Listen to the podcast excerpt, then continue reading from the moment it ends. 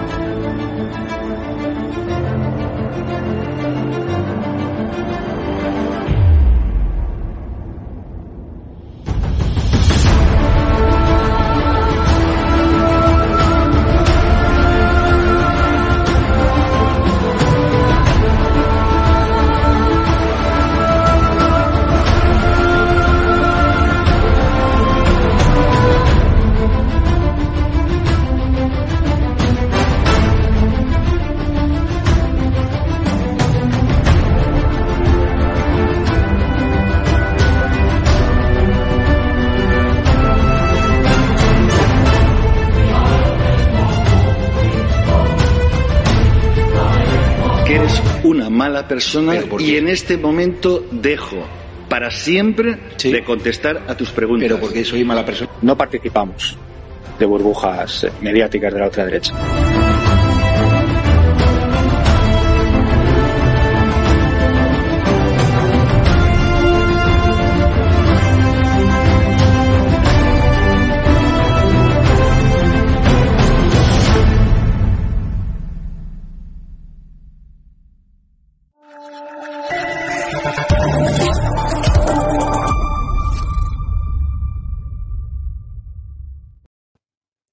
Muy buenas a todos, gracias de nuevo por estar ahí. Hoy tenemos otro tema de los más interesantes. Ya sé que vais a decir que todos los días tenemos un tema interesante, pero es que aquí en Estado de Alarma en EDATV siempre tenemos algo que está pegado a la actualidad, a la más rabiosa actualidad y donde podéis encontrar cosas que no vais a encontrar que hablen en otros medios. ¿Por qué? Pues porque ya sabéis, somos un poco irreverentes, hacemos preguntas incómodas y es lo que nos toca a los periodistas. ¿no? Bueno, hoy tenemos con nosotros a José Vallejo es vicepresidente de una policía para el siglo XXI.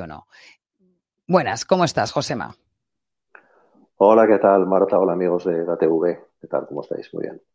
Bueno, os diréis, ¿y qué hace Josema aquí? Bueno, pues evidentemente, entre tantas noticias que hemos tenido esta semana, una de las que más nos ha sorprendido es la de una querella de cinco activistas contra un policía infiltrado por recurrir al sexo para obtener información. Como veréis, esto dio para bastantes titulares. Hay varios medios que evidentemente se ha tratado y lleva coleando toda la semana. Dentro del punto de frivolidad, porque tiene un punto de frivolidad de que podamos meterle ahí el toque, es un tema muy serio, pero no solamente para los activistas, sino también para los policías. O sea, es eh, serio para las dos partes. Claro, nos encontramos aquí con que unas eh, activistas, eh, cinco, se han querellado eh, porque supuestamente un policía infiltrado no habría dado a conocer pues su profesión y a lo que se dedicaba y se habría acostado con cinco de ellas, habría mantenido relaciones con cinco de ellas y parece ser que ha sido hasta con ocho. Claro, viendo que evidentemente pues no ha revelado sus cosas, pues eh, su profesión supuestamente, pues te da que pensar. Entonces, ¿qué pasa? Que cualquier persona que se presente con nosotros mm, o que conozcamos tiene que contarnos todo? ¿O podemos demandar a cualquiera que directamente nos esté presentando como tal es? Pero bueno, vamos a ir desentrañando todo esto. Queremos saber lo que realmente en ese titular o en esos titulares han dejado muy claro y muy patentes es que, eh, que es un policía infiltrado. Para eso está aquí Josema para que nos revele realmente lo que hay de verdad y lo que no hay de verdad, porque si ellas están ofendidas pues por lo que les ha sucedido, también es cierto que está poniendo lo que es a nuestras fuerzas de seguridad del Estado en un contrapunto bastante complicado, porque eh, un policía va por ahí acostándose con quien quiera, no, pues entonces vamos a ir viendo qué nos va contando Josema y cómo va siendo. Bueno, ¿qué es un poli infiltrado? O, qué, o primero casi, haznos una valoración de este caso que ha sucedido esta semana y que parece casi de un 28 de diciembre. Pues sin duda el asunto es, es maravilloso. En Hollywood están teniendo verdaderos problemas para encontrar un nuevo eh, James Bond después de que Daniel Craig haya dejado el papel. Y aquí tenemos el James Bond español. No conduce un Aston Martin, no lleva una Omega en la muñeca, no lleva un traje medida, pero desde luego tiene una capacidad de seducción que ríase usted del, del, agente británico, del agente especial británico. hay, que ponerle, sí, hay que ponerle un punto de frivolidad, como has dicho Marta, porque el tema, eh, cuando hablamos de una presunta agresión sexual a mujeres. Hay que tomarlo con la seriedad que merece, sin ninguna duda, pero también hay que saber de, dónde vienen estas querellas, qué colectivo hay detrás. Estamos hablando que, para empezar, ¿eh? por, poner un poco en, situación, eh, estamos hablando que la acción, la acción, por decirlo de alguna manera, judicial, la está llevando el colectivo Iridia. Colectivo Iridia conocido por, por campar por el mundo antisistema, por el mundo ocupa, por el mundo de la desestabilización y el independentismo catalán una de las fundadoras, Mariana Huidobro, madre de Rodrigo Lanza, todos lo conocemos, dejó tetrapléjico a un guardia urbano en Barcelona y luego asesinó a Víctor Laínez en Zaragoza por llevar unos tirantes con la bandera de España. Ha recibido subvenciones esta asociación por parte del Ayuntamiento de Barcelona. Y cuando hablamos de este tipo de colectivos, pues siempre hay que poner en cuarentena todo lo que nos cuente. Pero si quieres, empezamos a hablar un poquito de lo que es un agente infiltrado, mal llamado infiltrado. Si quieres, lo comentamos. Venga, pues entonces vamos a comenzar con ello, porque claro, ya te digo que dentro de ese punto que estábamos poniendo un poco de, toque mm, humorístico, porque claro, te pones a pensar y dices, bueno, a ver, ¿qué, ¿cuántas novias o cuántos novios he tenido yo en mi vida que nos han planteado que eran una cosa o incluso en un currículum para ir a un puesto de trabajo y luego no tenía nada que ver con la realidad? Y luego después, mira, en estos, en estos días me ha llegado hasta, hasta un mensaje, ¿no? de pues de una crítica o así un poco coña, aunque hay que tener mucho cuidado, que me planteaba, que planteaba una persona que decía, bueno, entonces ellas no nos engañan nunca, cuando se quitan las pestañas, cuando se quitan el Wonder Bra, cuando se quitan el maquillaje, cuando se quitan las extensiones, claro, al final ha dado para todo tipo de, de, comentarios en un tema que es realmente muy serio porque estamos hablando también no solamente de lo que les haya podido pasar a estas mujeres y que se sientan pues un poco ultrajadas, pero por otro lado también se sienten ultrajados pues lo que puede ser, pues como os decíamos, el servicio, o sea, los cuerpos de seguridad del Estado que parece que es que van por ahí pues pues pues como si todo el mundo fuera Montera. Entonces vamos a empezar con eso, ¿qué es un policía infiltrado? De momento, y vamos a ceñirnos a los, hechos que conocemos y que son ciertos, y la única verdad que hay es que no hay verdad oficial, puesto que el Ministerio no ha emitido ningún comunicado, la Dirección General de la Policía no ha emitido ningún comunicado. Mm, ¿Tiene que tener esto cierto tinte burdo cuando el ministro Marlasca no ha aparecido ya, o en su defecto el presidente del gobierno, como ocurrió en otros casos mediáticos? Recuerdo aquella agresión en Chueca un, un chaval homosexual porque decía que le habían agredido grabándole cierta palabra en ciertas partes íntimas. Si de momento aquí nadie se ha pronunciado, es que deberíamos tomarlo con, cautela. Vamos a ver, ¿qué es esto del agente encubierto? No infiltrado, agente encubierto o agente que actúa bajo identidad supuesta. O sea, que entonces vamos a diferenciar para que la gente lo sepa que hay una cosa que es policía infiltrado y luego que lo que es un agente encubierto, ¿verdad? El agente encubierto es lo que se llama mal llamado agente infiltrado, Marta, para que lo entendamos todos. O sea, si alguien lo quiere entender como agente infiltrado, pues lo dejaremos en agente infiltrado, pero es agente encubierto o agente que actúa bajo identidad supuesta, que es algo perfectamente definido en nuestro ordenamiento jurídico, en el artículo 282 bis de la Ley de Enjuiciamiento Criminal, y que es aquel agente que para integrarse en una organización criminal, por entenderlo desde dentro, para cuando hay un caso de compleja resolución, cuando otros métodos de investigación han fallado, este sería uno de los últimos recursos para conocer y tratar estas actividades criminales y poder proceder a la detención de los autores. Un agente de policía judicial, y no puede ser un agente cualquiera, sino un agente de una unidad orgánica de policía judicial, bajo autorización del juez o del Ministerio Fiscal, siempre que eh, lo comunica el juez y sea autorizado, va a integrarse en esta organización y va a poder actuar dentro de ella a todos los efectos, con una identidad supuesta. Por eso se le dice agente encubierto o agente que actúa bajo identidad supuesta. Esto es, va a tener otro documento de identidad. Puede conservar o no el nombre, pero tendrá otros apellidos y tendrá, por decirlo, lo que conocerían nuestros espectadores como una tapadera. Es así de sencillo. Estos, eh, la duración básica de un agente encubierto es de unos seis meses, que puede ser prorrogable por un tiempo similar, siempre y cuando se vea, su señoría observe que esta infiltración, que llaman pues nuestros espectadores, tiene algún sentido o sirve para algo. Si en este plazo de seis meses eh, no se ven efectos de la investigación, pues probablemente su señoría revoque esta identidad supuesta. Ya. Y a partir de ahí, hay otras, hay otras figuras, hay otra gente que trabaja dentro de la policía eh, con otros perfiles para que entendamos y hablar con propiedad. Obviamente, si no, eh, imaginemos que solo un policía uniformado en un vehículo patrulla pudiera atender la criminalidad.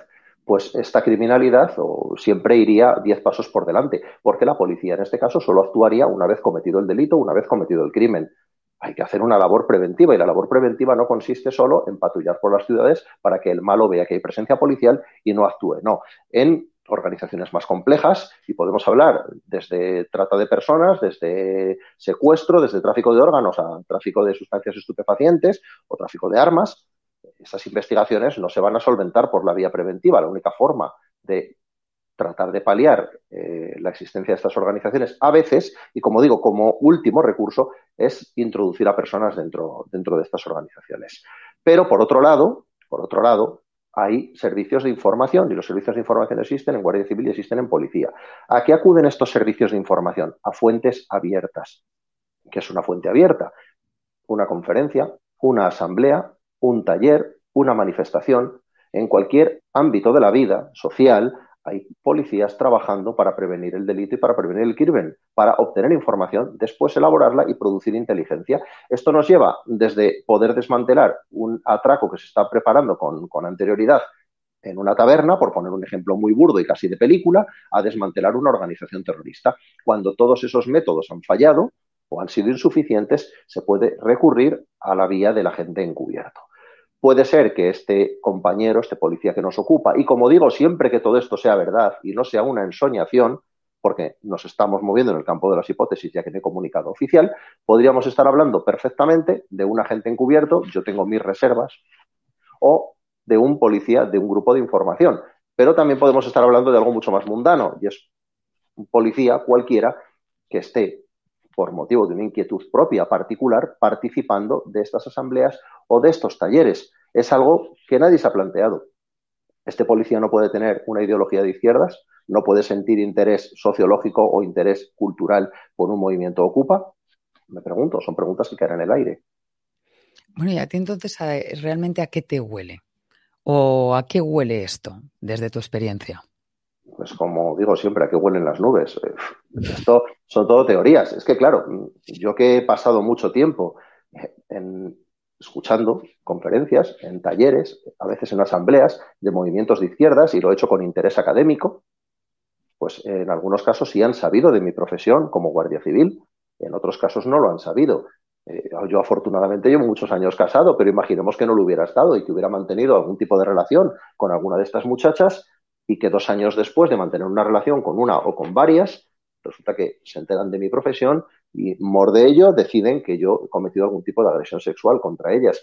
Me parece un auténtico dislate. Por eso, como digo, la Guardia Civil, la Policía, las Fuerzas y Cuerpos de Seguridad del Estado, que somos absolutamente pulcros en el ejercicio de nuestras funciones, tenemos mecanismos para determinar si esta persona se ha excedido de sus funciones y si se ha excedido, que nadie tenga duda que lo pagará y lo pagará muy caro lo pagará carísimo. Pero de entrada, en estos tres supuestos, como digo, que son el agente encubierto, que lo dudo, estaría exento de responsabilidad criminal siempre y cuando esa tarea se dedicara a obtener efectos del delito. El ejemplo que pongo es muy sencillo. Si tú te integras en una banda de atracadores y cuando llega el momento de atracar no atracas y tienes que robar y no robas, pues imaginemos que estás integrado en una organización criminal cuya parte de su actividad es el poliamor. Estoy frivolizando, pues imagínate que no te pones a poliamar, sospechan inmediatamente de ti o no vistes de una determinada forma, sospechan inmediatamente de ti. Eso sería una posibilidad, yo lo dudo. Otra posibilidad es un servicio de información, un compañero que en su servicio recaba información y que fuera de su servicio pues ha conocido a algunas muchachas, ha surgido la magia y, ¿por qué no?, el amor y de una ha habido amor con otra y con una tercera y con una cuarta y con una quinta y parece ser que hasta con ocho fuera de servicio. Y, ¿por qué no?, también por interés cultural. Y otra teoría básica y sencilla, porque este muchacho no se ha descargado Tinder en su teléfono, ha conocido una chica que ha resultado ser de uno de estos eh, círculos, de uno de estos movimientos, de uno de estos colectivos, ha surgido la chispa y a raíz de ahí pues ha conocido más personas. ¿Esto es incompatible? Un policía, un guardia civil, un militar no puede sentir atracción física ni amor por una persona del colectivo antisistema o ocupa, está claro que sí, pero lo que también está claro es que estos colectivos son tremendamente, tremendamente excluyentes. Si se dan cuenta de que eres policía, militar, guardia civil, automáticamente eres objeto de su odio. Bueno, pero por ser abogado del diablo te dirán, ya, claro, es que con una vale, pero es que al final han sido ocho. O supuestamente han sido ocho mujeres las que han, las que han acabado con él. Aunque tampoco parece que se quejaran, claro, pues no había, o sea, su indignación no sé si pasa más pues por sentirse engañadas o porque realmente no descubrieron que era un policía, no lo sé. Está claro, y lo, lo, verdaderamente preocupante aquí sería que un funcionario en el ejercicio de sus funciones se hubiera prevalido de su cargo para mantener relaciones sexuales o para solicitar favores sexuales. Eso sería gravísimo, sería gravísimo. Y yo sería el que estaría aquí pidiendo su cabeza. Pero está claro que eso no ha ocurrido, no ha ocurrido y la prueba de descargo principal de este policía es que las propias afectadas dicen que no sabían que era policía y que la única motivación para no haberse acostado, acostado con él es que era policía. De haber sabido que era policía, yo no me hubiera acostado con él. Entonces, tu único problema es el cargo que ostenta esta persona. Si estuviéramos hablando de una persona trans, de una persona racializada, de una persona eh, discapacitada, estaríamos hablando ahora mismo de delito de odio. Algo que yo no comparto, esto de clasificar todo como delito de odio, pero por entrar en su juego y en la forma en la que frivolizan y banalizan absolutamente todo, desde una agresión sexual hasta, en fin, pues bueno, pues ¿por qué no estamos ante un delito de odio, ante una policifobia, puestos a inventar términos, eh, igual que esto de las relaciones eh, sexoafectivas? Creo que es un verdadero disparate. Y si nos estamos equivocando, porque nos podemos equivocar, ya que, como digo, estamos elucubrando, pues estoy convencido de que la autoridad judicial resolverá en justicia y con las pruebas sobrantes decidirá si este policía, si es que lo es o no lo es, ha obrado fuera de lo que corresponde y caerá el peso de la ley sobre él. Y no hay más porque tenemos esos mecanismos. En caso de que hubiera sido así, porque claro, todos dirán, bueno, pues es que seguro que tienen razón ellas. Eh, y para que la opinión pública lo entienda también, mm, ¿de qué estaríamos hablando? ¿Qué pasaría en caso de que esto hubiera sido así, ¿no? Que, a lo mejor un policía se hubiera eh, sobrepasado en sus funciones, se hubiera extralimitado. Mm, ¿Qué es lo que sucede? ¿Qué, ¿Cuál es el protocolo a seguir o cómo suele funcionar?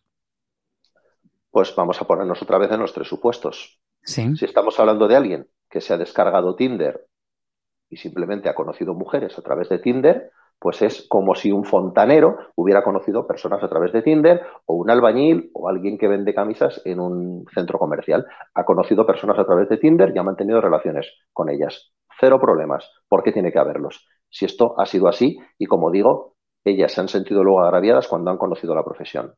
Hasta ahí absolutamente nada, salvo que su señoría decía lo contrario. Segundo caso, es un agente de información, un agente obteniendo información. En pleno ejercicio de sus funciones, pues obviamente, régimen disciplinario, obviamente nuestros mecanismos internos y obviamente la autoridad judicial decidirá y valorará en base a las pruebas que le sean aportadas si esto ha ocurrido con motivo de su servicio y dentro de su servicio y prevaliéndose de su cargo o ha sido fuera de servicio. Imaginemos un guardia civil destinado en un pequeño pueblo de 200, 300 habitantes. Él es el guardia civil del pueblo. Él es el sargento comandante de puesto, el cabo que está de auxiliar en el puesto. Me da igual. ¿Qué ocurre? Que una vez que termina sus ocho horas de servicio no se puede relacionar con nadie del pueblo, por si acaso, pues a veces puede llegar a casarse con una persona del pueblo, puede mantener una relación afectiva con alguien del pueblo. Bueno, hay que comprobar si esto ha sido prevaliéndose de su condición de funcionario o no. Y el tercer caso, el del agente encubierto, si de verdad fuera un agente encubierto, cuenta con todas las garantías, todas las garantías jurídicas, todas, y entonces, si esto lo ha hecho con motivo del desarrollo de sus investigaciones, no tendrá ningún tipo de responsabilidad criminal por ello. Pero como digo, su señoría, si corresponde, valorará en justicia. Cuando tuviste que salió esta noticia, o allí en una policía para el siglo XXI, o en general dentro de los cuerpos, ¿qué es lo primero que pensaste o que pensasteis o valorasteis? A nosotros de entrada, cualquier noticia que implique a un miembro de las fuerzas y cuerpos de seguridad y, a un vigilante privado, ¿eh? nos da igual de qué cuerpo sea, a nosotros nos preocupa. Y lo primero que queremos valorar es hasta qué punto hay certeza en esto. Porque la noticia es, muy bonito escribir un panfleto y lanzar a los medios eh, por medio de estos colectivos de izquierdas, lanzar una acusación tan grave como que un funcionario se dedica a utilizar su cargo o una de sus funciones para acostarse con mujeres. Esto sería algo tremendamente gravísimo. Entonces, con la información de la que disponemos, valoramos los tres supuestos que he dicho y no vemos más gravedad que al final se presenten pruebas de cargo contra este policía. Si de verdad se presentan pruebas de cargo contra este policía y ha hecho algo grave, de verdad, que todo el mundo tenga la tranquilidad que los mecanismos internos de la policía, de la Guardia Civil y, por supuesto, de la justicia son más que bastantes para que este funcionario reciba el castigo que merece. Pero obviamente la presunción de inocencia está por encima de todo, por encima de todo. Y máxime, en un caso como este, que tiene toda la pinta eh, de ser bastante burdo, de ser bastante burdo y lógico. Y más viniendo del colectivo que viene, del cual ya de entrada tenemos todas nuestras reservas. Madre mía, la que estamos y lo que puede, lo que puede pasar. Pues qué decirte, que realmente me encantaría que también nos contaras mm, qué viste también cuando las mujeres que estaban detrás, ¿no? Nos has contado al principio, pues que ya eran unas antiguas conocidas vuestras, por decirlo de alguna manera, pero cuando ves que vuelven a la carga, ¿qué es lo que valoras ahí? ¿Qué es lo que piensas o, qué puedes decir de, de, esas mujeres que han, que hacen esa, esa, ¿cómo decirlo, no? Esa denuncia eh, tan, tan grave también, ¿no? De una persona que es anónima. Pues mira, nosotros de entrada, de entrada, si alguien se siente agraviado, y estas mujeres está claro que se han sentido agraviadas, tienen su derecho de, presentar las querellas que, crean menester. Y nosotros estamos, estamos detrás y estamos con ellas. Oiga, señora, ¿usted se siente agraviada? ¿Usted cree que ha sido vejada en, su ánimo, en su, en su sexualidad? en su condición moral, ¿usted cree que han atentado contra su indemnidad moral? Pues por supuesto, presente una querella. Faltaba más. Lo que no nos gusta es que se banalice con algo tan grave como, puede ser una agresión sexual y se señale de entrada a un funcionario sin contar con los aportes probatorios suficientes. No se puede de repente colgar en, medios y en redes sociales la fotografía de un policía al que se le acusa de, cometer un acto tan grave y hacer una publicación ocupando la portada su foto y otra foto mm, vestida con ropa de, en fin, con ropa correspondiente a estos movimientos antisistema. Pues no, mire, pues porque yo esta misma mañana iba también vestido con una sudadera, con una capucha, con un pantalón vaquero roto. Y bueno, pues a lo mejor yo también puedo pasar por uno de ellos. Y en otro momento me hacen una fotografía con un uniforme y la ponen al lado. No lo vemos adecuado. Como digo, la justicia va a resolver, pero claro, el colectivo Iridia pues ya nos trae lo que nos trae. Nos trae lo que nos trae ahora mismo. Están detrás de la acusación de 45 compañeros de Policía Nacional por el referéndum ilegal del 1 de octubre y también están ellas detrás de, esta acción judicial y bueno, hay muchos más colectivos de izquierdas y del, independentismo catalán y de los movimientos antisistema y ocupa, que tanta desgracia han traído a la otrora brillante, próspera y maravillosa ciudad de Barcelona y que ahora mismo está absolutamente degradada a causa de estos movimientos antisistema y ocupa. Bueno, ¿qué decirte? ¿Habéis hablado con este policía? ¿Alguien se ha puesto en contacto con él? ¿Qué nos puedes contar de esa, de esa persona que se ha visto implicada en toda esta historia y que, es, que nos encantaría pues, saber más cosas de él? ¿Para qué mentirnos? Bueno, pues nosotros obviamente solo podemos decir que este policía, si es que existe, y digo si es que existe, porque lo primero que habrá que saber es si de verdad esta persona es policía. Policía. Repito, repito, Vamos a valorar solo hechos conocidos y el único hecho conocido es que no hay un comunicado oficial.